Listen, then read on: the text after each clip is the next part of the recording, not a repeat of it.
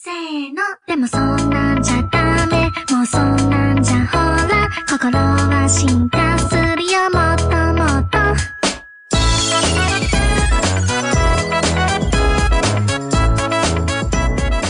Bienvenidos bebés de luz a este su podcast de anime y manga. Soy Kumeuchan y es un gusto tenerlos en este su podcast una vez más. Espero que se encuentren de lo mejor. Les mando saludos a todos mis preciosos bebés de luz donde quiera que se encuentren escuchándome. El podcast de hoy se dedicaremos a dos mangas de romance y comedia que no son tan conocidos pero que han sido un grato gusto poder encontrar y por supuesto leer, aunque les advierto que son bastante adictivos y estos son Subaki Chou Lonely Planet y Dame Nawa Tashi ni Koishite Kudasai. Y sí, son realmente adictos al shoyo, probablemente se vuelvan parte de sus favoritos. Pero antes de continuar les dejo una alerta de spoiler y acá hablaremos a profundidad de esto. Así que no ya tenemos más la intro y comencemos.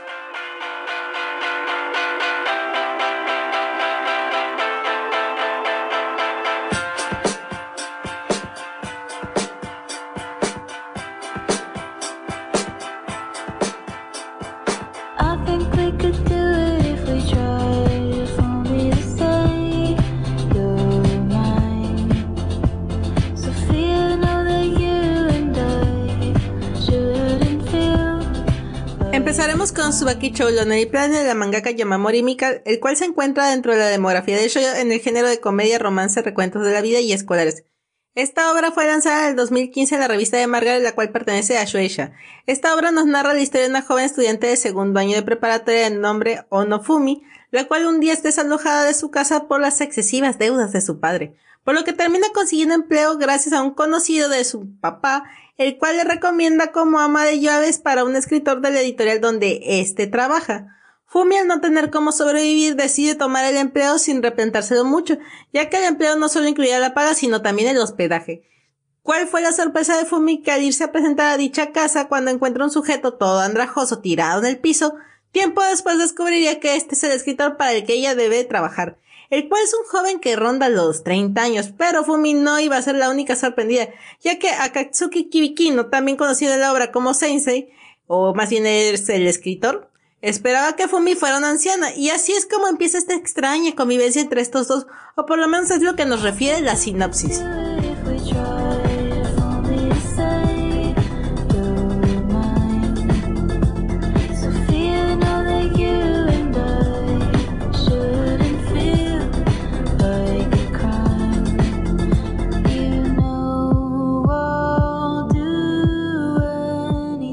Y bueno, así es como comienza esta relación entre Fumi y el sensei Kibikino, el cual pues es una persona bastante extraña, bastante rara, porque aunque no tiene mucha habilidad de interacción social, siempre es una persona bastante atenta y siempre está al cuidado de Fumi, lo cual permite que eh, estos puedan convivir de una manera adecuada. Al principio, pues ella se siente muy nerviosa porque pues al final de cuentas está viviendo con un tipo extraño y pues también está solita porque prácticamente su papá fue como de ya me voy, ahí te dejo el changarro.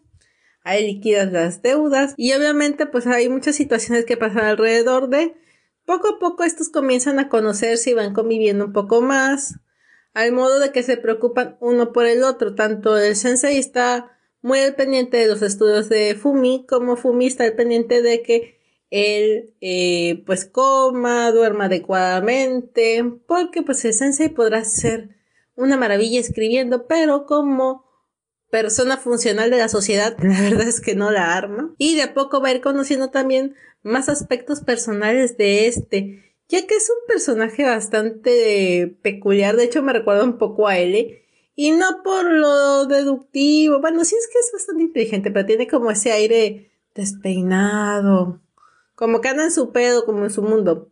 El sensei escribe novelas acerca de cuestiones históricas y pues eso realmente nunca le ha servido para ligar, entonces como que el mundo del romance él ya lo descartó hace mucho tiempo.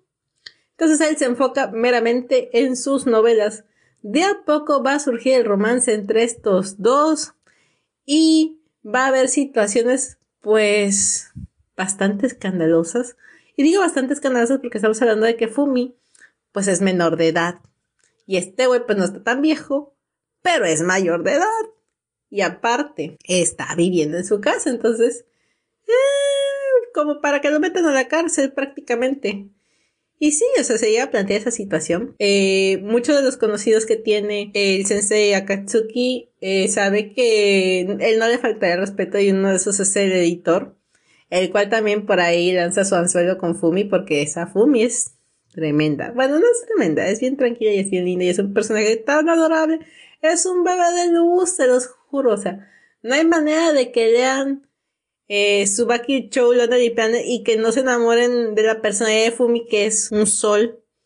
Porque no es la típica protagonista excesivamente melosa que así como de, oh, Sensei Kun. No, o sea, ella es así como que muy firme. De hecho, la burla es de que actúa como una anciana, o sea, de que siempre se está preocupando por los quehaceres, por hacer la comida, por no gastar dinero de más, por llevar las cuentas de la casa. Entonces, incluso sensei le dice en algún punto de la trama que actúa como anciana. Y así como de, güey, ¿tú qué hablas? Y tú eres bien raro, ¿no? Pero bueno, se van complementando. De a poco estos se van, eh, pues cuidando desde entre ellos. O sea, él hace que ella logre salir de ese punto en donde su único pensamiento es llegar a fin de mes y empieza a disfrutar más su adolescencia, porque creo que ese es un punto bastante triste, y es que como Fumi no tiene mamá, ella siempre se tuvo que hacer cargo de las cuentas, entonces ah, es una chica que está viviendo una etapa que no le corresponde y por ende se está perdiendo de muchas situaciones. Tiene una amiga la cual pues al enterarse de que prácticamente a Fumi la desalojan porque pues Fumi no había dicho nada porque pues qué pena, ¿no? Y por no incomodar gente, pues ya saben cómo es en Japón, que no se incomoda gente. Y pues ya, le plantea con quién está viviendo y ella así como de, güey, no hay un romance por ahí, porque la otra es bien fantasiosa y bien linda, pero más adelante vamos a ver cómo es ese tema. Y hay otro chico por ahí, medio agresivo, medio... Ah, típico chico problemático, pero va a haber otro romance por ahí que está para chuparse los deditos porque es súper tierno. Algo que tiene este manga, aparte de que es hermoso gráficamente hablando, es que el romance va de forma lineal y suave y se va construyendo de a poco. No es como que hoy están enamorados y mañana se casan. No, o sea, se van planteando metas de, de a poco a manera de que sean factibles.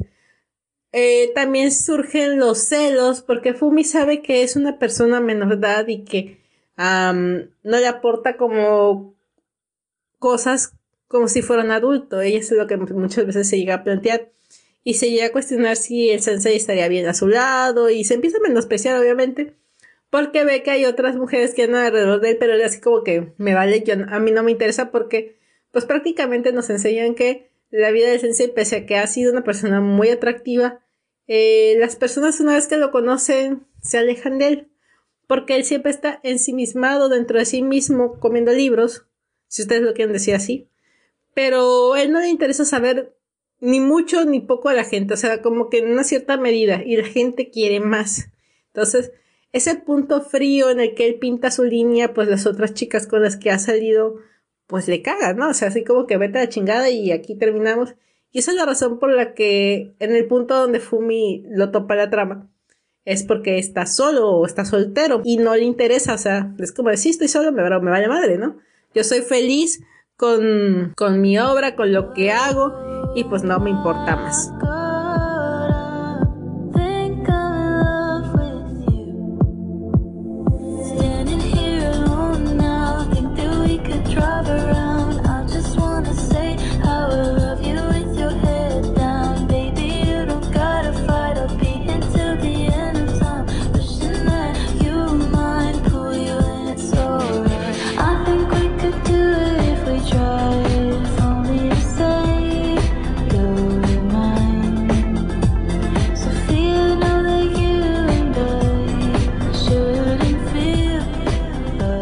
Bueno, ustedes pensarán que a lo mejor el sensei no tiene ningún crush o nadie lo pele, pues no, o sea, desde el primer instante en la obra nos manejan que hay una chica que trabaja en la librería donde él va a exponer su, su novela, su última novela, y va a hacer una firma de autógrafos Y pues esta es fan y su crush y lo que sea. Y el punto es que esta mujer está loca por él. Y finge una actitud súper mona, súper kawaii, pero la realidad es que es bien ojete y bien culera. Y la que se da cuenta de todo eso es Fumi. Y obviamente no ve bien que Fumi viva con el sensei, pero pues al final lo asimila.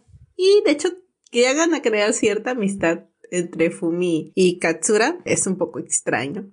Y digo un poco extraño porque, pues al principio es una pintada para una amistad, pero después eh, prácticamente ella va como a darle los consejos de cómo actuar con una pareja de la edad de Sensei, obviamente, porque pues obviamente se van a enfrentar a otros triángulos amorosos que a diferencia de otros mangas no se lo sacan así como que, oh, por obra de arte y así, ¿no? Pues no, nada que ver. Eh, obviamente son conocidos que ya el sensei frecuentaba, etc, etc. Entonces no es como que instaló, que es algo que es súper cliché y súper caga. Porque, por ejemplo, algo que lo que estamos acostumbrados en los shoyos es que la protagonista sea tonta, o sea demasiado predecible, o sea demasiado kawaii, o que no tenga voluntad, o que no tenga madurez, o que crean el felices por siempre y para siempre de una manera insustentable. Entonces, ¿Qué es lo padre con Fumi? O sea, Fumi está sentada en la realidad porque es una chica de 16 años que piensa como adulto, que piensa en las cuentas finales, que sí, no está bien para su edad, pero tiene una visión más realista y creo que este es un punto que permite que el romance se dé entre ellos no de forma cliché ni tan sorpresiva, si ustedes lo quieren, sino que se va construyendo de a poco porque también el sensei tiene unas cuestiones, o sea, de que no sabe cómo tratar con las personas. Incluso tiene una pésima relación con su mamá, que de hecho ese arco es ah, increíble porque la verdad nos damos cuenta de cómo Fumi va ayudando a que el sensei vaya abriéndose poco a poco camino en cuanto a las relaciones interpersonales con las demás personas.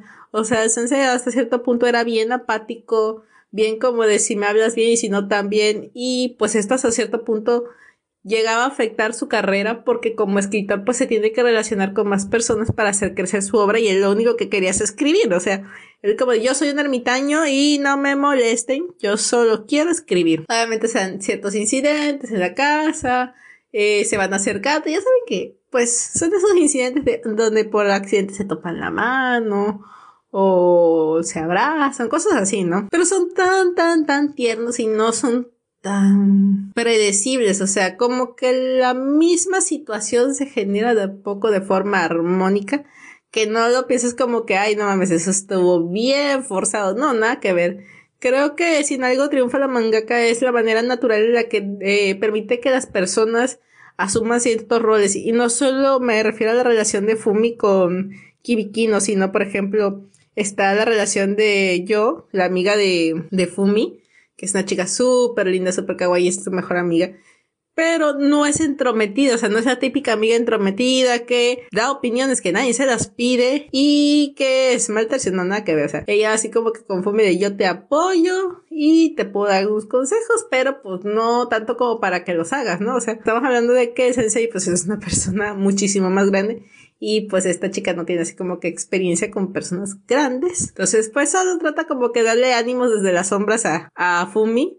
Algo también que se me hizo muy, muy lindo es que la casa de yo, este, siempre fuera Fumi tan bien recibida. O sea, ese apego, esa, esa mamá de yo, eh, se vuelve casi como una segunda mamá de Fumi y es muy linda. Claro que ustedes se preguntarán si es tan linda porque no le ofreció casa. Bueno, ya vamos para allá. Pues resulta que ella tiene más hermanos y pues su situación económica no es tan buena. Entonces, pues es difícil que le pueda extender la mano a Fumi. Sin embargo, se queda más tranquila cuando sabe que eh, ahora vive con una persona que pues prácticamente le está haciendo de su tutor porque pues el papá así como que se ayonara y sale bye. Entonces, pues eso hasta cierto punto fue un, fue un, fue un pendiente que tenía yo y que cuando ella conoce a, a Kibikino, pues se da cuenta realmente de que Fumi está en buenas manos. O sea, obviamente eso fue muchísimo antes de que se planteara el romance o cualquier cosa.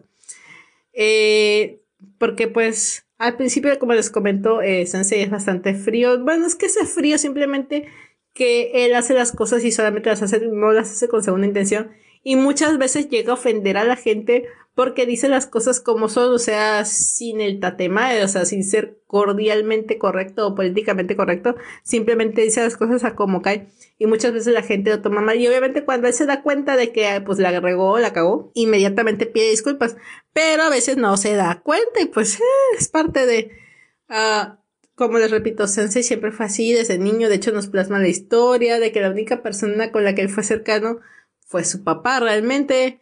Y nos dice también la historia de que con su mamá chocaba mucho y eso es porque tienen caracteres muy parecidos. Esa relación es muy, muy interesante y muy preciosa como la plasma la autora. Yo creo que eh, es una parte del manga que vale mucho la pena leer la manera, porque no todo es romance y eso me encantó, que construyen esta historia a partir de, de, todos los puntos, a partir de Sensei como escritor, a partir de Sensei como hijo, de Sensei como amigo, y también Fumi, o sea, Fumi no solo se ve como la chica que es este, pues la prota o la waifu, por así decirlo, sino se ve como amiga, como hija, como compañera, o sea, eh, tiene muchos planteamientos de historia y es increíble. Claro, también tenemos a el mejor amigo de Kibikino, que es este de Goru, que es el editor que ya les había comentado eh, anteriormente, que este va como que a meter ahí por ahí las manitas para que ese romance conecte un poco más,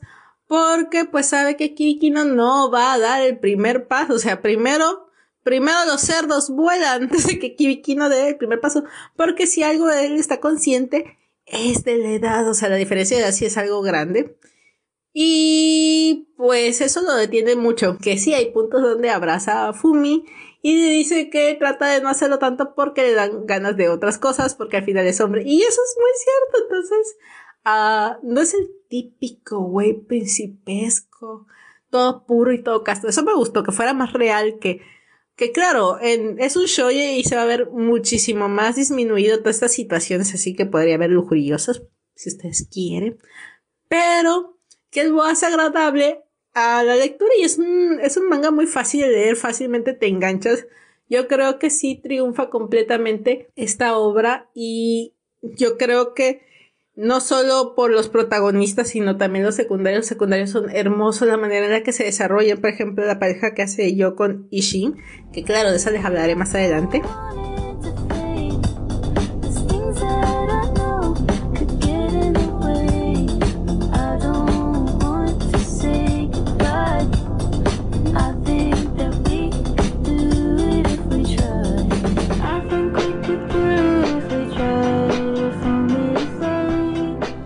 Hablemos de Ishin.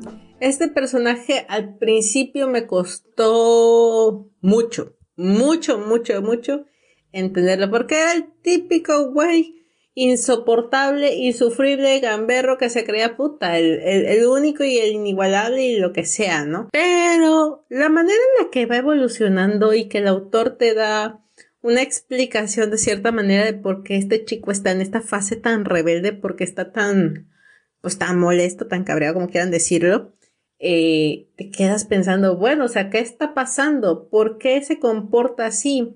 Y obviamente hay cuestiones familiares por ahí ocurriendo. Y de cierta manera también está enojado con Fumi, pero sin embargo la relación entre ellos avanza lo suficiente. Hay un punto interesante y es que entre Ishin y Fumi, como hay una ligera cercanía, eh, permite que surja un falso triángulo amoroso. Y un falso triángulo amoroso porque estamos pensando que, eh, o estamos también hablando de que el sensei piensa que por ahí andan situaciones amorosas y no. Pero pues de mientras, o sea, así como que pidas, vato. Si tú no te declaras, lo que sigue. Y el vato tiene la edad del amor. Entonces, pues sí, hasta cierto punto hace como que hacen se pues los pelos así como de, ah, ¿quién es ese? ¿Por qué se acerca tanto a Fumi? Obviamente no lo va a decir, pero en su cara se ve el enojo. Y es un punto bastante cómico, bastante interesante de ver, porque en la trama tú dices, a lo mejor va a ser una trama sufrida. Creo que si algo triunfa Subaki Cholón en el plan es que en ningún momento te aburres, en ningún momento es todo drama, no, o sea, hay momentos románticos, momentos un poquito tristes, momentos reflexivos, pero hay comedia, y es una comedia tan sana, tan fluida, que en ningún momento la sientes pesada. Entonces, eh, esas situaciones del falso triángulo amoroso, ¿por qué digo falso triángulo amoroso? Porque nunca, nunca hubo esa intención entre ambos. Entonces, esto simplemente fue una idea que se maquinó Sensei en la cabeza y es muy divertido porque uh, es algo que llega a pasar en la vida real. O sea, ¿cuántas veces no han tenido una pareja o su pareja ha pensado que a lo mejor ese amigo, esa amiga, pues es algo más, ¿no? Y a lo mejor ni el caso, pero en lo que son peras y manzanas, ese güey o esa morra ya se creó toda una historia con un chingo de tomos y libros, o sea, prácticamente ya se aventó una telenovela en su psiquis. Y ella cree que lo van a dejar, o sea, o la van a dejar, más bien. Y pues algo así le pasa a Sensei, que al final pues es escritor, entonces escribe novelas, mm, nada le cuesta imaginar de más. También cuando ocurre el el otro falso triángulo amoroso, digo falso, no tan falso, porque ese sí fue como que más pique y fue más plan de Goru, de que, pues para que se pusiera pilas el sensei, de tratar de tirar al suelo con Fumi, pero Fumi como que le pasa por arriba, o sea, algo muy lindo y muy hermoso es que Fumi solo tiene ojos para sensei, aunque no lo pueda declarar abiertamente. Y aunque él, pues muchas veces no sabe cómo interpretar esto, o sea, me refiero a sensei, eh, porque siempre como que al principio trata de mantenerla al margen y como que nada está pasando, yo estoy bien, soy un adulto responsable. Y pues no, o sea, las cosas van a ir fluyendo de otra manera. Pero que Goro sea como que ese angelito con cuernitos, ahí dando malos consejos, siendo malvado, es oh, una chulada, o sea, me encanta.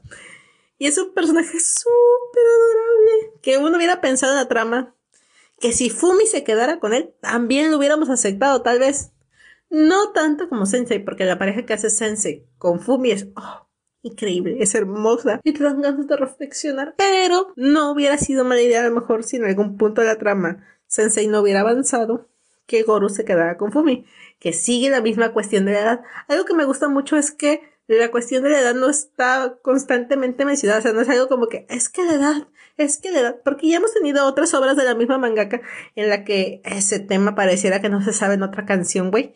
Y no avanza la trama y se viene haciendo pelotas y esos triángulos amorosos no fluyen y al final es una cochinada toda rara. Pero tal vez el que haya hecho tan simple y a la vez tan fácil de leer este manga fue lo que ayudó bastante a la mangaka, a la autora, porque realmente a diferencia de su otra obra, eh, esta es eh, sencillez pura. O sea, si hay una palabra que va a describir esta obra es sencillez. Porque así lo sientes como una historia que te la cuenta una amiga de otra amiga que encontró el amor de su vida. O sea, algo así. Y no es ni fantasiosa, ni es súper enredada, ni es dramática. Cosa que la otra obra de la mangaka sí es muy, muy, muy, muy dramática. Y si hay un punto de quiero en el que dices, no puede haber tanta desgracia en esta vida. Pero, bueno, o sea, no pueden haber tantas obras buenas ni tantas obras malas. No considero aquella una obra mala, porque la verdad es que tiene un inicio muy bueno, pero el desarrollo, el desarrollo es como que, oh, ¿qué pasa ahí?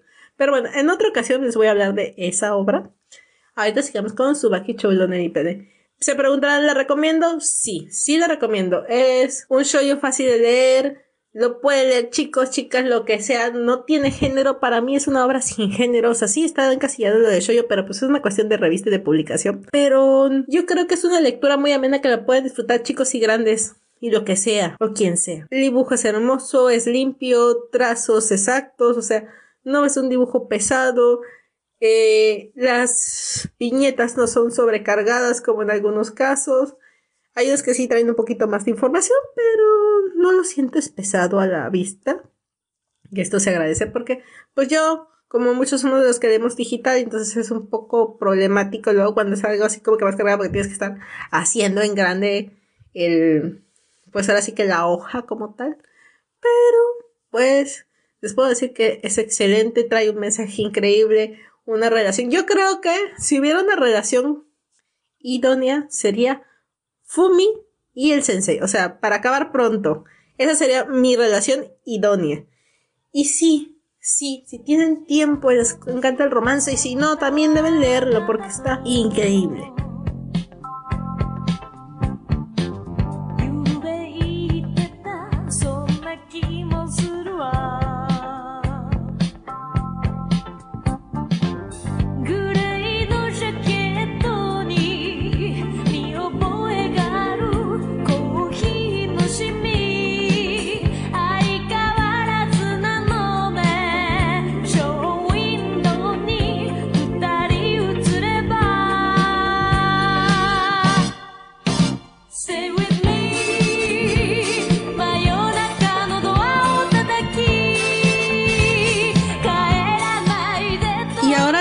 Del manga de Dame na ni Koishite Kudasai, que vendría a traducirse algo como Por favor enamórate de la inútil de mí. Esta obra de la demografía Joseph fue lanzada en abril del 2013 en la revista You de Shueisha dentro del género romance, drama, recuentos de la vida y comedia. Esta obra nos narra la historia de una mujer treintañera de nombre Shibata Michiko, la cual se queda sin empleo después de que la empresa donde trabaja se va a la quiebra, pero esta quiere seguir manteniendo un romance con un chico más joven, el cual constantemente le está dando regalos, bueno, ella a él, pero que a causa de estos gastos excesivos que producen estos regalos, prácticamente ella se ha quedado en la bancarrota. Y pues esta sigue yendo a entrevistas para conseguir empleo, pero nada parece salirle bien hasta que se topa con su antiguo jefe, con el cual no se llevaba muy bien, que digamos, digamos que la relación era terrible. Pero a pesar de la mala relación entre estos, él extiende una mano para ayudarla a salir del bache en el que se encuentra. O por lo menos es lo que nos dice la sinopsis.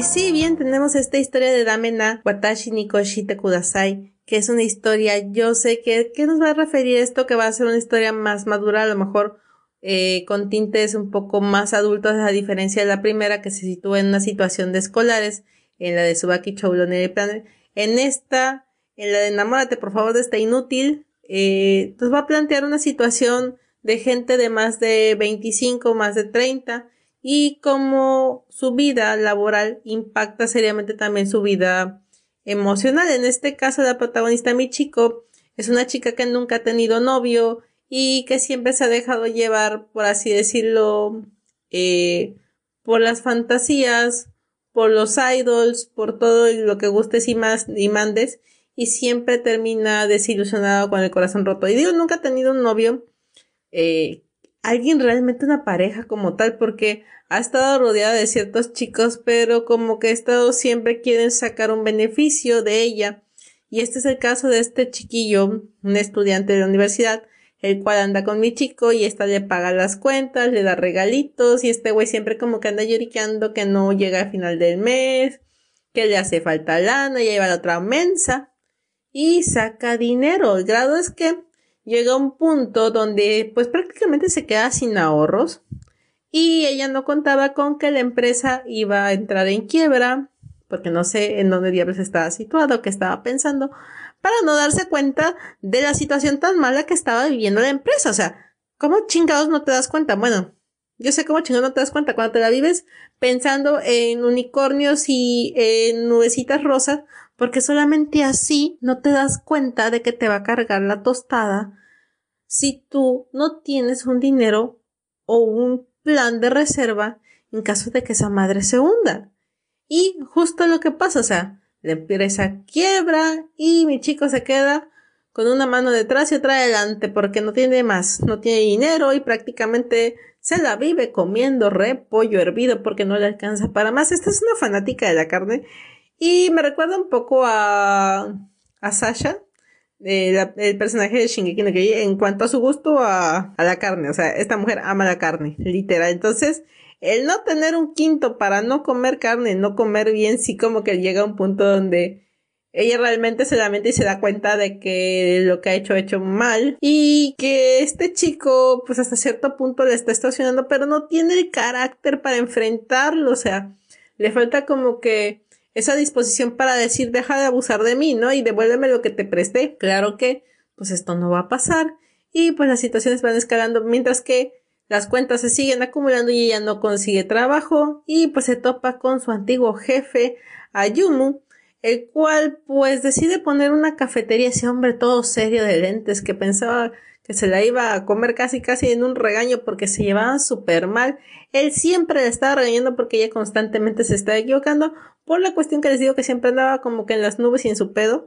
Y él siempre como que fue de, oye, pon atención en lo que haces porque si no vas a eh, echar a perder todo el asunto. Y entonces este hombre la vuelve a ver toda ansiedad, toda hambrienta y le ofrece trabajar en su cafetería.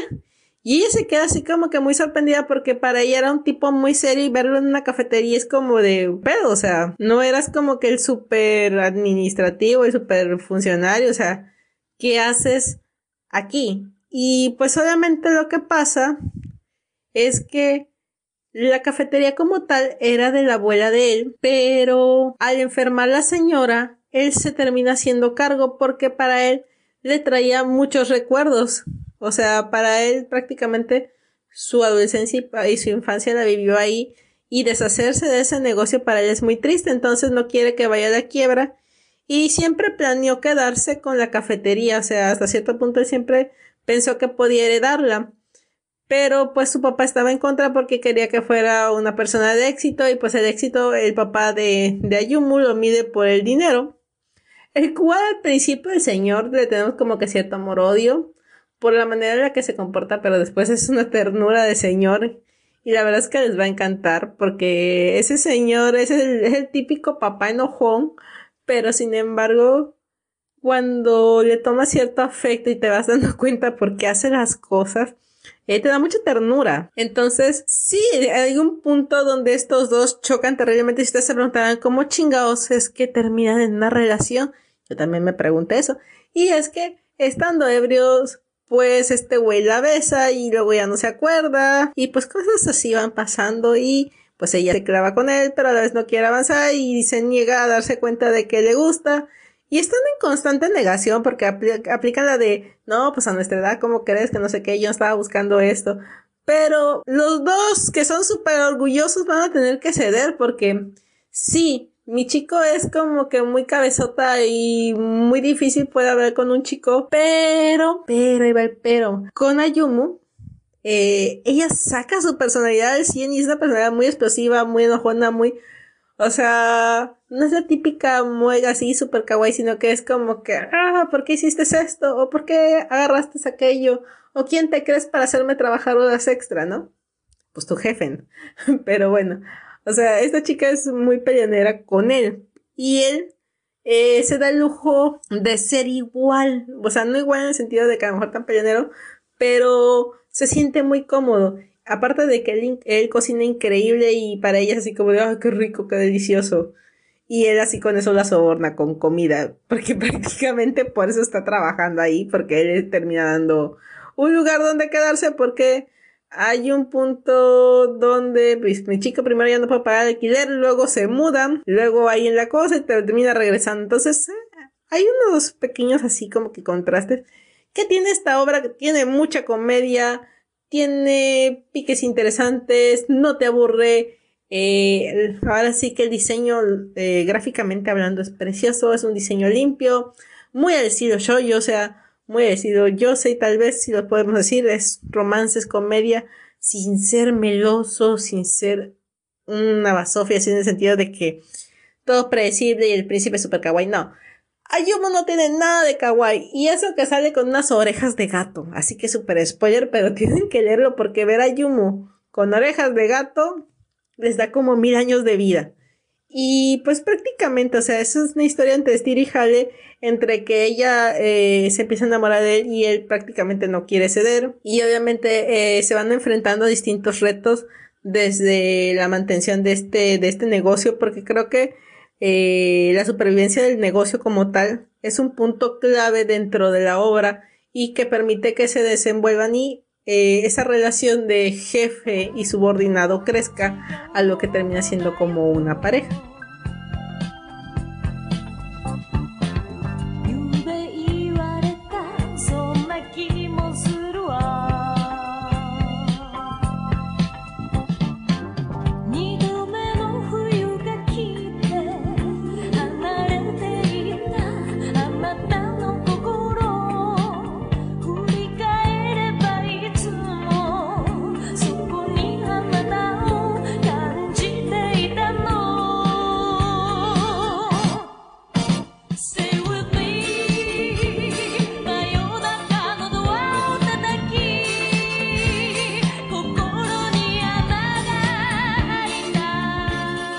Interesante es que esta obra de Dame Nawatashi Nikoshi Kudasai nuestra primera obra de la mangaka. Ella ya había triunfado con Lovely Complex y si no siguen mi podcast, saben que amo este show. Es, ah, es hermoso porque no solo junta el romance, sino la comedia de una forma tan armónica que es imposible que te mueras de la risa con estos personajes con Risa y Otani. Entonces ya se imaginarán por cómo va el asunto de parejas eh, no tan parejas, o sea, no tan iguales, con esas diferencias. En el caso de Otani y Risa eran diferencias pues físicas, ¿no? Eh, diferencias sociales hasta cierto punto. Y aquí las diferencias es que eh, pues prácticamente en el carácter, porque pues lo que es Michiko es un poco cabeza hueca y ese güey es medio, bueno, completamente testarudo y no lo vas a sacar de lo que se le mete. Y es muy interesante cuando ambos ceden y tratan de estar juntos. Creo que algo que también tienen los Jose y que siempre, por lo menos para mí, va a ser muchísimo mejor que los Instant Loves es ese amor que crece de a poco. O sea, creo que es más creíble, creo que no es tan menos y creo que es muchísimo más romántico y es mucho más fácil de asimilar. Porque eso de que hoy se conocen y mañana la boda, o sea, está como que bien de guava. Que de hecho otra vez leí un manga de ese tipo pero tiene un desenlace diferente, que luego se los platicaré cuál es. Pero, volviendo a Dame Nawatashi Niko Ishite Kudasai, pues prácticamente, o sea, nos va dando esta historia eh, bastante refrescante, bastante suave, pero llena de humor. Y sí hay puntos dramáticos donde dices, güey, a lo mejor Ayumo no va a quedar con este de mi chico, pero no. Y los secundarios son una chulada, como la pandilla de gamberros con los que se junta Yumu, porque déjenme decirles que este hombre era pandillero y por eso ese carácter temible. Eh, del que muchos se comentaban en la empresa de que, ah, no mames, es que el jefe fulano de tal es bien intimidante y no. O sea, el tipo tuvo más los pasos, por así decirlo, pero siempre fue una ternura con su abuela, entonces estos gamberros siempre iban a comer al restaurante de la abuela y la abuela así como de, ay, mis niños preciosos. Y ella así como de, abuelita, abuelita. es tan tierno, no sé. De hecho, estos chicos eh, rudos son los que aportan más ternura a la trama y van a decir ustedes, ¿cómo? O sea, tienen que leerlo porque la verdad es que les va a encantar estos amigos que tiene Ayumu. También tenemos una chica, un tercero en discordia, que es como que el crush de este güey de Ayumu, pero él pues ya se resignó a perderla porque pues su hermano se va a casar con ella y pues, em, pues bye, ¿no? Entonces, por una parte, mi chico en agradecimiento quiere que ellos estén juntos, pero por otra parte tendría que perderlo. Entonces es un debate interno porque por un lado está agradecida porque él le tendió la mano cuando ella más necesitaba, pero por otro lado quiere ser egoísta y que él la quiera. Entonces, creo que es una emoción muy real. Creo que eso me gusta, que el protagonista no sea como que perfecto, como que todo lo hace correcto, sino que sea bastante humano y que diga, güey, yo también quiero ser feliz, no me importa si aquella no es feliz, pero yo quiero ser feliz. Y creo que eso es algo que pinta muy bien esta obra y que siempre la mangaka lo ha manejado y no solamente en esta obra, sino también en Lovely Complex. Cuando Risa eh, se pone en ese punto de quiero ser feliz y no me importan los demás. Y creo que mi chico eh, les va a recordar un poquito a risa, pero como una risa más madura tal vez, en ese aspecto. De hecho, en cuestiones gráficas son un poquito parecidos. Se ve más maduro el dibujo en Dame Wa, Dame na, perdón, Dame na watashi ni koishite kudasai. Pero, eh, a diferencia, tal vez sería la manera en la que se ilustran las expresiones eh, que a veces tienden a ser un poquito más serias por el tipo de demografía que es un yosei, pero no pierde ese encanto, ese sello característico de la mangaka. Y creo que eso es algo mucho, mucho de apreciar porque a veces pareciera que calcaran los dibujos de uno al otro y dices, pues sí está muy chido, pero güey, otro personaje porque no me puedo imaginar la misma cara de este güey besando a otra, ¿no? O por lo menos a mí me ha pasado. Que eso ya depende en gustos y cada quien, ¿verdad? Pero pues por lo menos para mí sí me gusta que cambien un poquito los personajes, aunque sean del mismo mangaka, eh, que sean un poquito diferentes entre obra y obra, o sea que no ocupen la misma modelo de cara o el mismo diseño de cabello, porque dices, güey, casi casi que ocupaste los mismos personajes, ¿no? que a veces cuando nos encantan, pues, ay, nos vale, pero pues se agradece este plus, ¿no? No, no pasa nada si os repite porque la verdad es que la trama es muy buena, la trama es fácil de entender y es adictiva, o sea, lo que tienen estos dos animes de los que les traje el podcast es eso, son sumamente adictivos por lo sencillo que es y lo bien que manejan lo que es el amor. O sea, el amor no es jurarse amor por toda la vida, no, es crecer juntos, apoyarse juntos, darse cuenta de los defectos del otro porque efectivamente van a tener defectos y eh, ir evolucionando a manera de que o puedan solucionarlos o puedan vivir con ellos. Y eso creo que es algo muy bonito que tienen estas dos obras, que no tratan de pintarnos a unos protagonistas perfectos, que van a luchar en una situación de Romeo y Julieta imposible. No, o sea, están en un mundo real, viven una situación real. En el caso de eh, Subaki Choulonary Planet, estamos hablando de una situación de una chica que queda en la ruina y en esta pues prácticamente es una chica en la ruina, pero que es mayor de edad, que son prácticamente cogeneracionales. Pero sin embargo, Fumi es más madura que mi chica. Entonces, uh, pareciera que los protagonistas son como que el lado contrario de la moneda, aunque están viviendo una situación económicamente igual eh, cuanto a desgracia. Pero en una pues se podría decir que eh, no lo buscó y en la otra ella misma se lo provocó.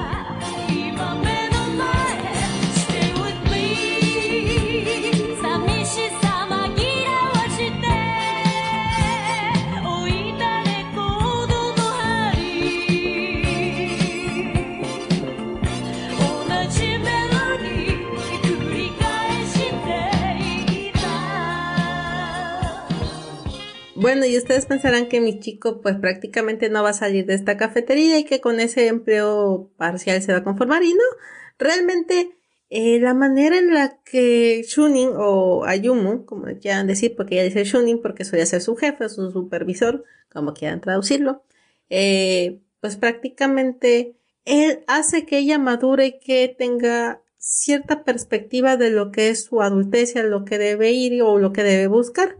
Entonces, y también él resalta todas las cosas positivas que ella tiene. O sea, no crean que él siempre va a ser como que el ojete y que le va a decir cosas malas, no. O sea, sí le va a llamar mucho la atención porque ella tiene que madurar. O sea, es una persona de 30 años que piensa como una chiquilla de 15 y pues no está mal, excepto que está en la calle. O sea, no está mal, pero algo no cuadra. Entonces, eh, prácticamente la historia va a ir eh, dándonos como el crecimiento tanto de mi chico como de Ayumu. ¿Por qué también de Ayumu? Porque Ayumu es una persona que está resentida, que está peleada con su familia, que está perdiendo prácticamente el cruz de su vida o el amor de su vida, como lo quiera decir, porque la chica que le gustó por años se va a casar con su hermano, entonces no es algo difícil, nada más, y no es algo fácil de asimilar, pero él tiene que aceptar que no todo se puede en la vida y que a veces son unas por otras. También va a haber una reconciliación familiar y creo que eso es una parte bastante importante. También vamos a tener a la ex con la que él termina y es una tipa bastante loca pero bastante divertida que va a terminar dándole muchos consejos a mi chico y que va a ser como que su aliada para enfrentar al otro desgraciado a Yuntakun, ese güey que le saca dinero para que le regrese el varo que le está robando, porque es prácticamente mentira todo eso que le ha dicho de que su mamá está enferma, que la colegiatura y que la chingada. O sea, este güey es un vividor, así que aguas chicas, no les vaya a salir uno igual, porque de amor y promesas está lleno el mundo, pero de falsedades aún más. Entonces, prácticamente la historia va a ir así, va a ir de poco a poco creciendo y evolucionando cada uno. Van a tener conflictos, sí es cierto, va a haber retos, es cierto, pero es una historia de crecimiento constantemente y no es aburrida, no la ves como un anime de autoayuda porque no, no lo es.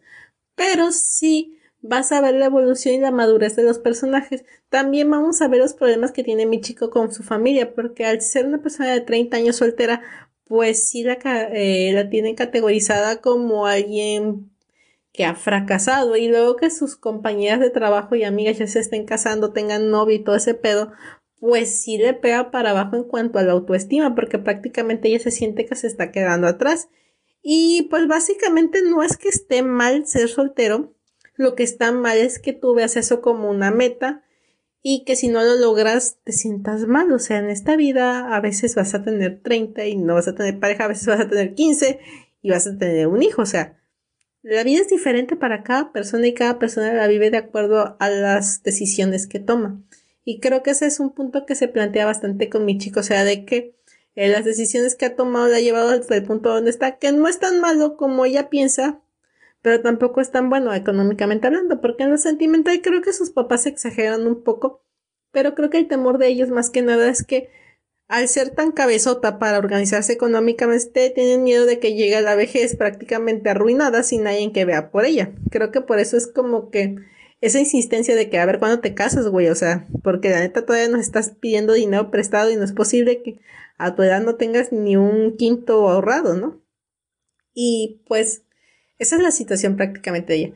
Eh, esta obra también tiene una segunda parte un poco más larga, bueno, bastante más larga, que se llama Dame Nawatashi Niko Kudasai Returns, que ahí finaliza prácticamente la obra. Y si les gustó la primera parte, les recomiendo totalmente que se vayan a la segunda porque la verdad está buenísima, se van a reír a más no poder, van a ver más enredos y sobre todo van a ver crecer ese amor por fin, porque como que la primera parte va como que más lento, como que nos va de planteamiento, como que nos tienen que mostrar todos los cambios que tiene que hacer eh, en cuanto a su madurez mi chico para poder salir del bache.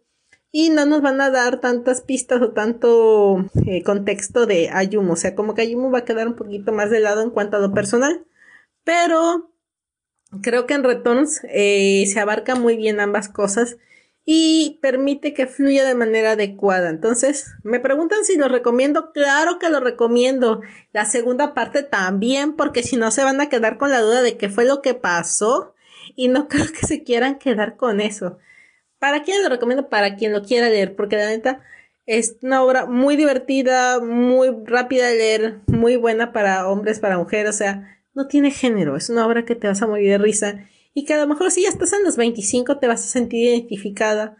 A lo mejor no tanto con mi chico a menos de que te estén sacando dinero, pero eh, probablemente con Ayumu, a lo mejor porque tengas planeado algunas cosas y a lo mejor tu familia quiere que vaya hacia otra dirección.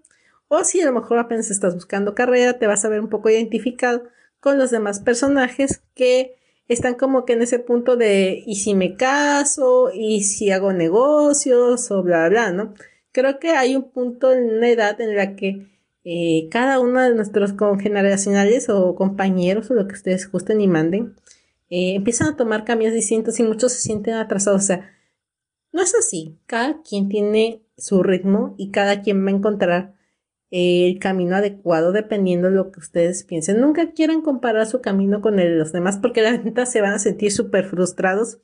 Así que Prácticamente esta es la enseñanza que nos deja Dame Nawatashi Nikoishite Kudasai, o por favor enamórate de este inútil.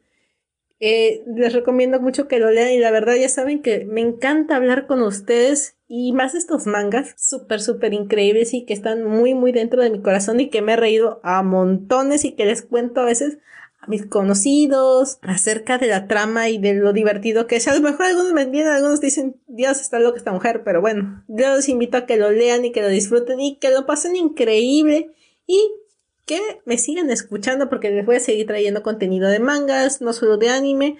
Vamos a seguir con la misma dinámica. Voy a tratar de eh, hacer como que un poquito menos tanto anime y ir mezclando. Ahorita estoy viendo otros, ya les iré platicando de los animes que estoy viendo y mis perspectivas de acuerdo a lo que estoy viendo y pues prácticamente eso es lo que vamos a ir haciendo en los siguientes podcasts. Ya saben que los quiero muchísimo, espero que se estén cuidando todavía en esta cuarentena, no bajen la guardia y espero que estén súper, súper, súper, súper bien.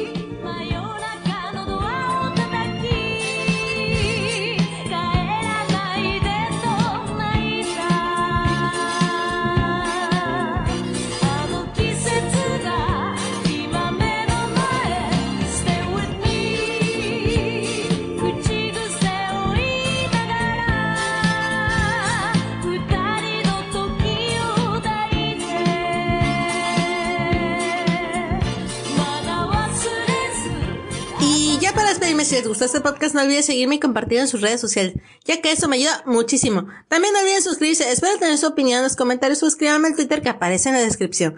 Nos vemos en el próximo podcast. Les mando un beso enorme. Yo me despido. Hasta la próxima.